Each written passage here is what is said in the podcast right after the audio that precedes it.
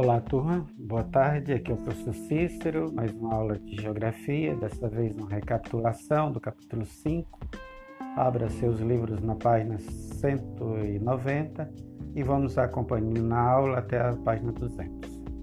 O nosso livro é o livro da professora Lúcia Mariana Alves de Almeida, Fronteiras da Globalização, O Mundo Natural e o Espaço Humanizado. Geografia do Ensino Médio, volume 1, da editora Ática. Hoje é o dia 23 de setembro de 2002 e o nosso tema hoje, como já falamos, é crescimento populacional. É uma recapitulação ou uma revisão de ou uma continuidade, porque elementos novos serão introduzidos aqui nesta aula agora, no presente momento, com o tema a população da Terra. Essa audioaula terá elementos que na anterior não teve. Por que fazer uma, uma nova audioaula sobre o crescimento populacional, sobre a população mundial, porque é um tema de grande relevância nos exames nacional do ensino médio, no Enem, e nos vestibulares institucionais de algumas instituições particulares. Sempre cai, e o concurso público também, sempre cai alguma questão, uma ou duas questões sobre essa temática. Daí porque é importante enfatizar. Outra coisa também, não sei se vocês perceberam, se vocês olharem o livro de vocês, nós estamos super avançados. Resta pouquíssimo, dois ou três capítulos para terminarmos o livro. Isso mostra que mesmo as aulas não sendo como da forma normal, todos os dias entrando às, às 13h30 e saindo às 17h45, tendo todas as aulas às 17 ou 17h30, é, tendo duas aulas por semana, vocês vão ver que estão tendo muito mais conteúdo dessa forma do que na forma da aula presencial. Por quê? Na aula presencial, o professor passa muito mais tempo reclamando do aluno para que ele se comporte, para que ele tenha foco, para que ele não seja displicente com o conteúdo, tenha atenção, passa mais tempo reclamando do que ministrando aula. Vocês estão vendo aí o porquê.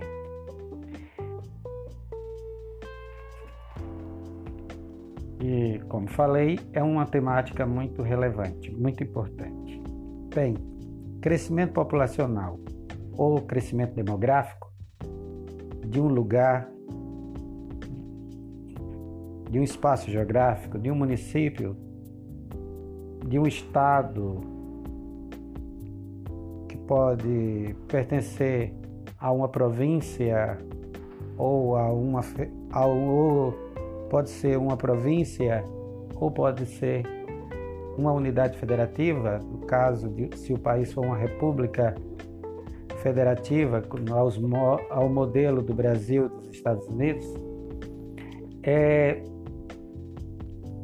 ou se, se refere esse crescimento ao próprio continente, ou aos continentes, ou ao mundo quando a gente fala de crescimento populacional,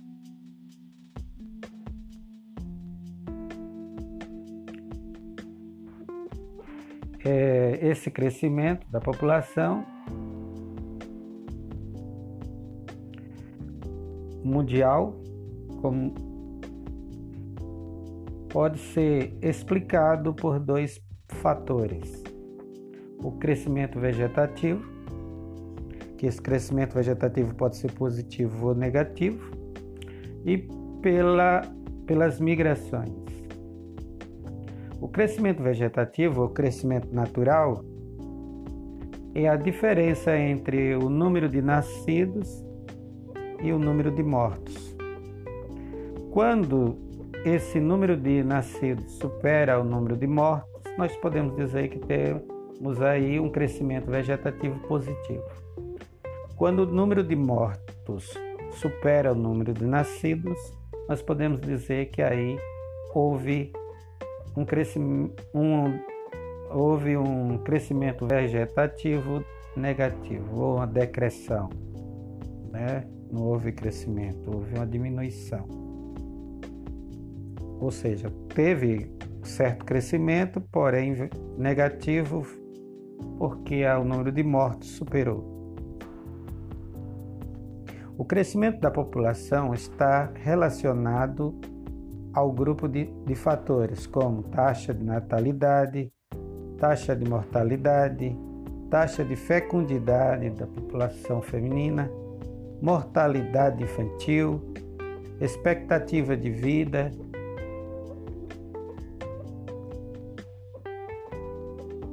que por sua, por sua vez depende, essa expectativa de vida depende é, de condições de saúde, educacional, condições sociais, acesso à moradia, né, à saúde, recursos, recursos naturais que ofereça um certo desenvolvimento, uma qualidade de vida, e econômicos da sociedade, que essa população forma, pertence.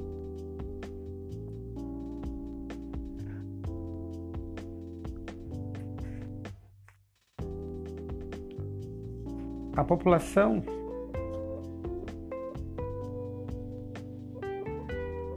do mundo, população mundial, população da Terra, hoje é de aproximadamente mais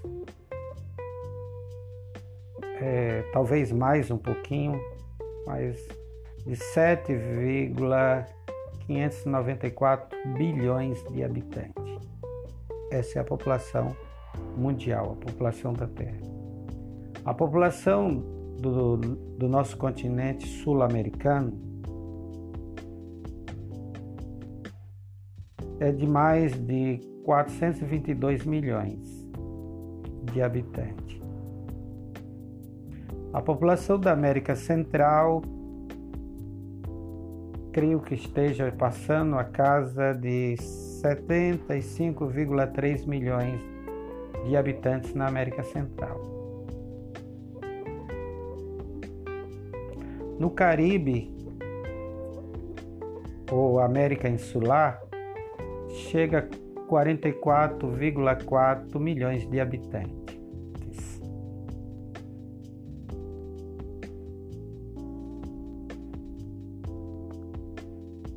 A América do Norte, 579 milhões de habitantes. Os países mais populosos do continente americano desde o Canadá até a Argentina, são eles: Estados Unidos, Brasil e México. Os Estados Unidos têm uma população de 328,2 milhões de habitantes. O Brasil já passa da casa dos 211 milhões de habitantes. O México também, porque esses dados são de 2008, por isso creio eu que já passa dessas cifras. O México chega a, cento e, a mais de 126,2 milhões de habitantes. O continente africano em 2018 possuía 1, 1,216 bilhões de habitantes na África.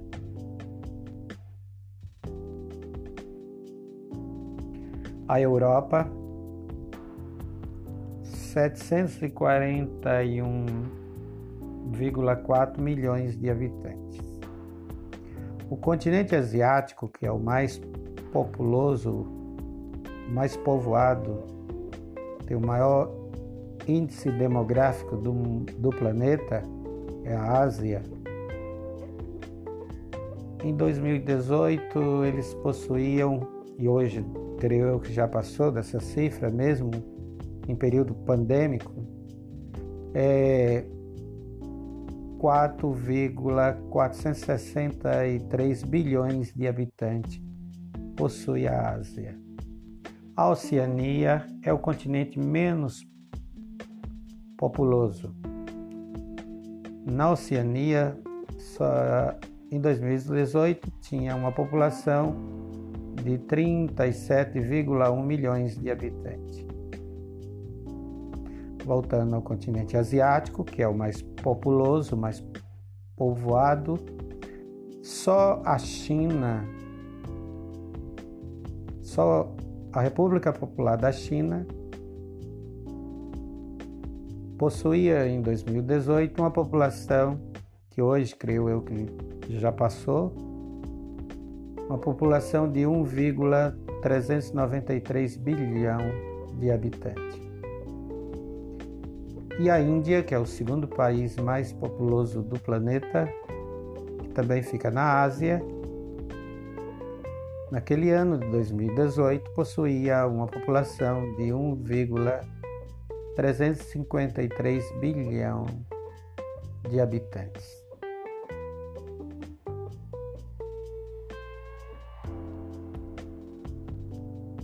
Tendo 40 milhões a menos do que a China.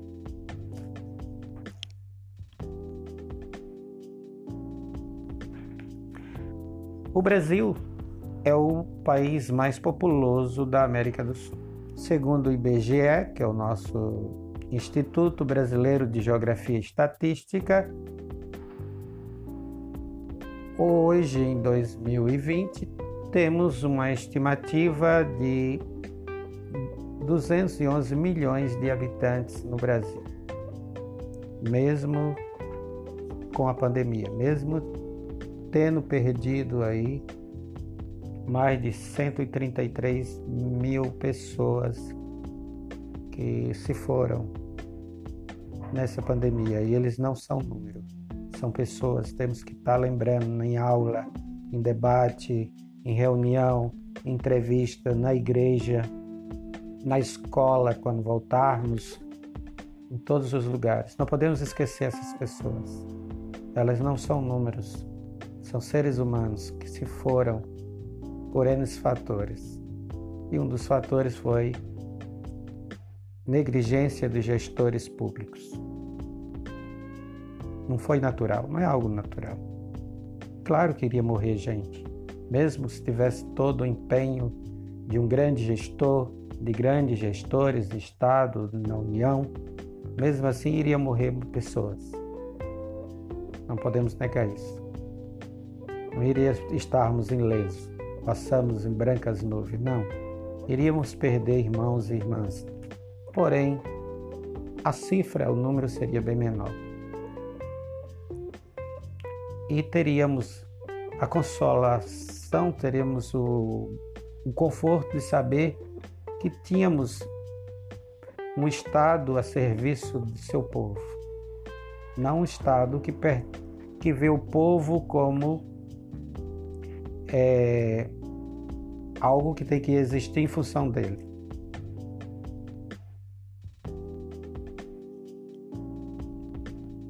Bem, falando de população, nós temos que falar da formação da população. O brasileiro, a nossa população de, de aproximadamente 211 bilhões de habitantes, se não estiver passando um pouquinho, ela é formada pelo mix étnico de várias etnias. Não gosto de usar a palavra raça. A raça é uma criação eurocêntrica, uma criação europeia. Eles não usam raça para branco, não existe, eles não falam de raça branca. Eles usam raça para de forma para é, separar os demais. O branco sempre é o universal, quando nós sabemos que não é. Quem se tivesse de alguém ser universal, tinha que ser o negro. Porque tudo surgiu na África há 12 milhões de anos antes de Cristo, quando as primeiras tribos de hominidas comeram, começaram a, se, a sair do continente africano e povoar toda a terra. Né? Por isso, é, não existe o grupo universal. É, todos nós somos universais, de todas as etnias, e nós, e principalmente nós, os mestiços, e temos que ter orgulho de ser mestiço, não ter esse, essa visão de cachorro vira-lata, né? que o branco, que o europeu, que o anglo-americano são melhores. Não, não são melhores, são apenas diferentes. Temos que ter orgulho de sermos um mosaico étnico, um mix, um mix raci, é, racial, usando na visão deles, mas eu gosto de usar o mix étnico. As primeiras misturas foram dadas entre o luso, o europeu luso ibérico, que aqui chegou, ainda no século XVI, e continuou chegando até o século XIX. E esse primeiro cruzamento formou o chamado luso brasileiro. É claro que teve alguns lusos brasileiros, quer dizer, nascidos no Brasil, filhos de pai e mãe lusitana, portuguesa, mas foram muito poucos. A grande maioria era filho de aventureiro português ou colonizador, ou filhos de colonizador português, com nativas, com índias. Daí nasceu o brasileiro, né? o Zé Ninguém, por que Zé Ninguém? Porque ele não era aceito, o caboclo não era aceito pelas suas vós e avós e pela Europa, né? E branca pelos europeus, também ele não era aceito também como pela sociedade ameríndia, pelo originário. Ele era visto já como uma pessoa diferente, fruto da união. Né? E primeiro porque esse jovem era educado pelos, pelos seus avós, pelos seus pais, pela cultura lusitana, que desde o princípio, desde o começo, começou a, a ver o, o nativo com, de forma pejorativa. Não se criou um sentimento de amor e de respeito pela sua origem indígena. Estava sempre se de costa para o ameríndio, para o originário, mesmo ele tendo é, grande parte do que nós somos, nós herdamos dos índios e até hoje. Por isso que até hoje tem pessoas que é, vê o, o índio como um estorro, como alguém, alguma barreira, algo que tem que ser eliminado, que tem que ser tirado do caminho. Fazem as coisas erradas e imputam, jogam para o índio. Né? Isso não é uma coisa agora, desse momento, desse governo que está aí. Isso vem desde o século XVI, desde os tempos coloniais, século XVI, XVII, XVIII, e do e do, da época do Império e perpetuou hum, no Brasil republicano e continua até os nossos dias. Voltando para a questão do, da miscigenação, nós somos um povo mestiço. ainda no século XVI, começou a trazer africanos para trabalhar na agroindústria canavieira, no engenho de açúcar, para adoçar a vida do povo europeu. E feitores, senhores de engenhos, sertanistas, capitães do mato, essa gente toda produziram uma deram uma a contribuição também genética ao para formar o brasileiro no dado momento que eles começaram a ou através de aproximação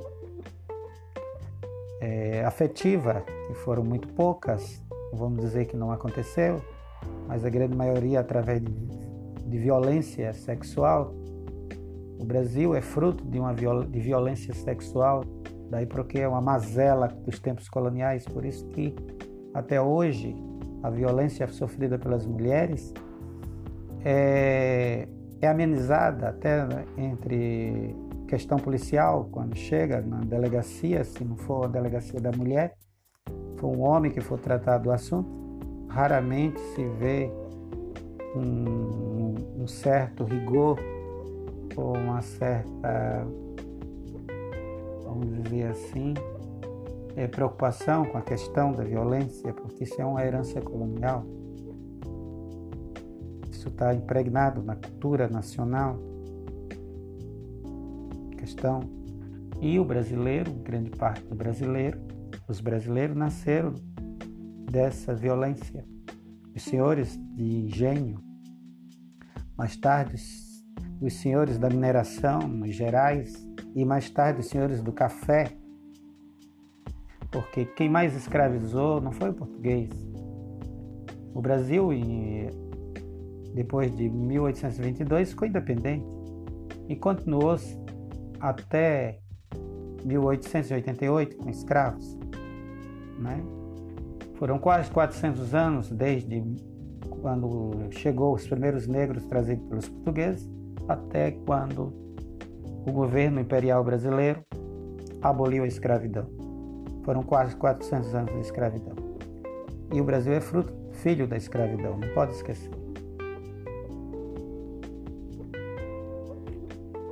Quase 80% da população brasileira é afrodescendente. O brasileiro, ele é ou quase índio ou quase negro, ou a mistura de tudo isso junto. Quando a gente vê um general de cinco estrelas falando mal de quilombolas, e você olha para a cara dele, ele é quase um negro. Você vê outro general que é quase um índio falando mal dos índios. Isso é o nosso complexo de vira-lata não aceitarmos que somos um povo mestiço e que temos que ter orgulho disso. O que faz uma nação grande, soberana, é ter amor próprio e ver todos os, os patrícios como filho da pátria mesmo, não filho da, mas da pátria, né? Como dizia Caetano, eu não tenho pátria, tenho fátria e quero. Tenho mátria e quero fátria. É.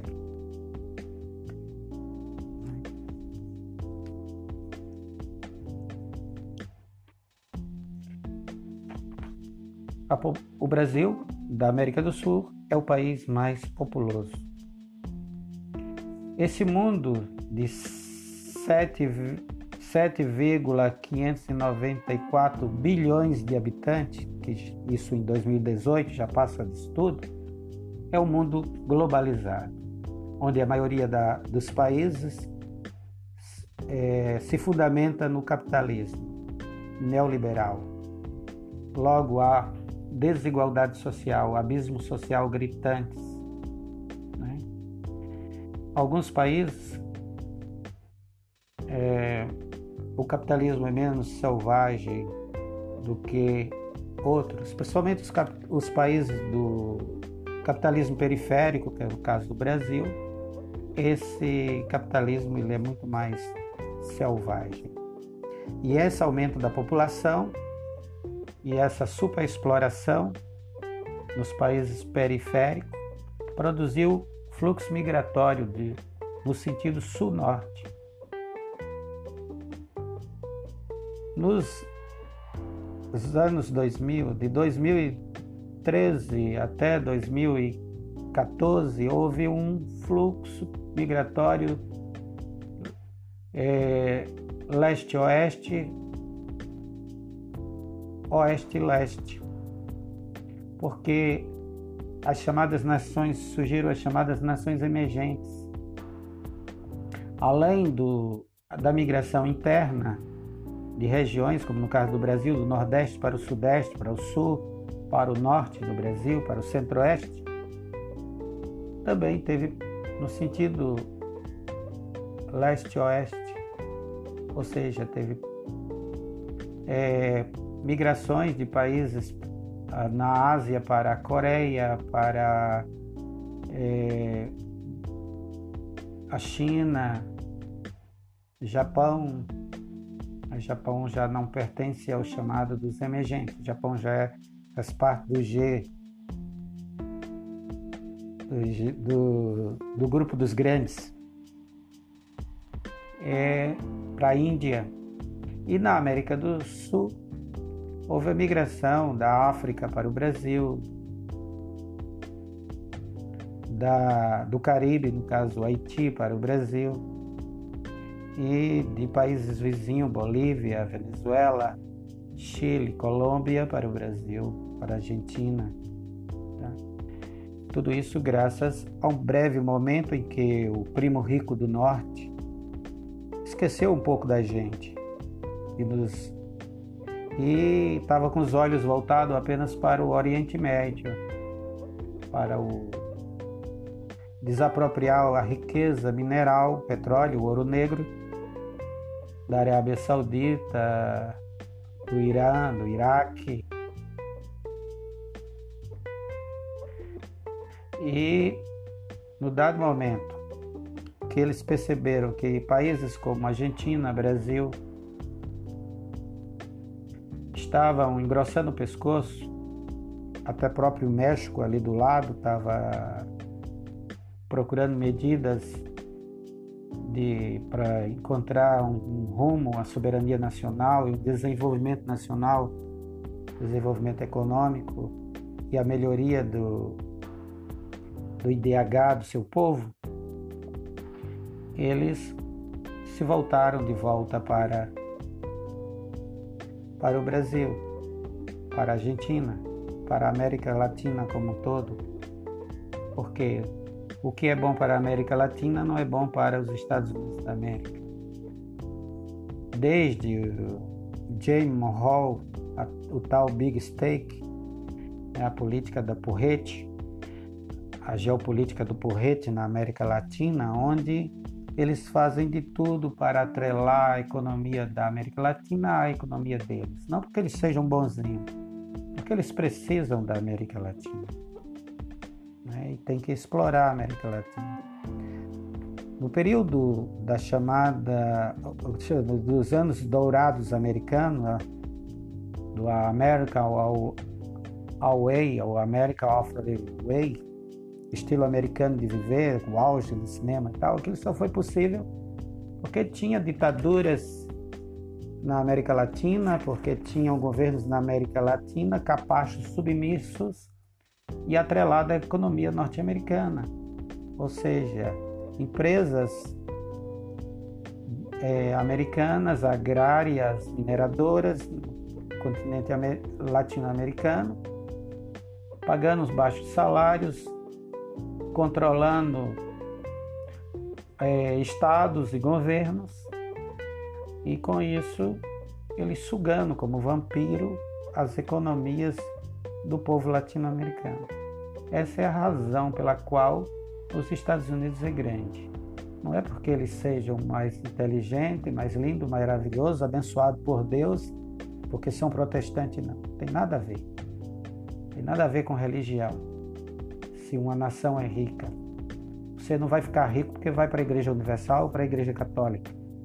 Você vai ficar rico se você estudou, trabalhou e se houver é, divisão da, dessa riqueza, distribuição dessa riqueza. Se ela não ficar concentrada na mão de meia dúzia, de seis famílias, aí sim, esse país será um país grande e próspero.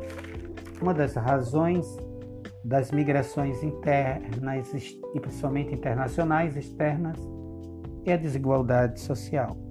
Depois, como nós vimos em aula anterior, tem questões políticas, perseguição política, tem questões também religiosas, como no caso da Ásia, no caso do Talibã, no caso do no Afeganistão, né, na Síria, questões religiosas, pessoas que são obrigadas, grupos, tribos, são obrigadas a migrar, sair de sua terra natal para salvar a sua vida e a vida da sua família. Isso também são um motivo pelo qual aumentou a migração da Ásia para a Europa, da África para a Europa e até para o Brasil. Também o Brasil passou a ser um país que recebe refugiados. Tá? Mas o foco dessa aula aqui foi o crescimento populacional. Espero que vocês tenham compreendido, gostado da aula de reforço e qualquer coisa, só ir lá no livro da página 190, creio que vocês tenham acompanhado, volta de novo a aula, vai ficar gravado, e volta de novo também ao livro, nosso livro, Fronteiras da Globalização, abre da, da página 190 e vai faz uma nova leitura com mais cuidado, atenção até a página 200. Até aprender. E qualquer coisa, entre em contato comigo. Até a próxima.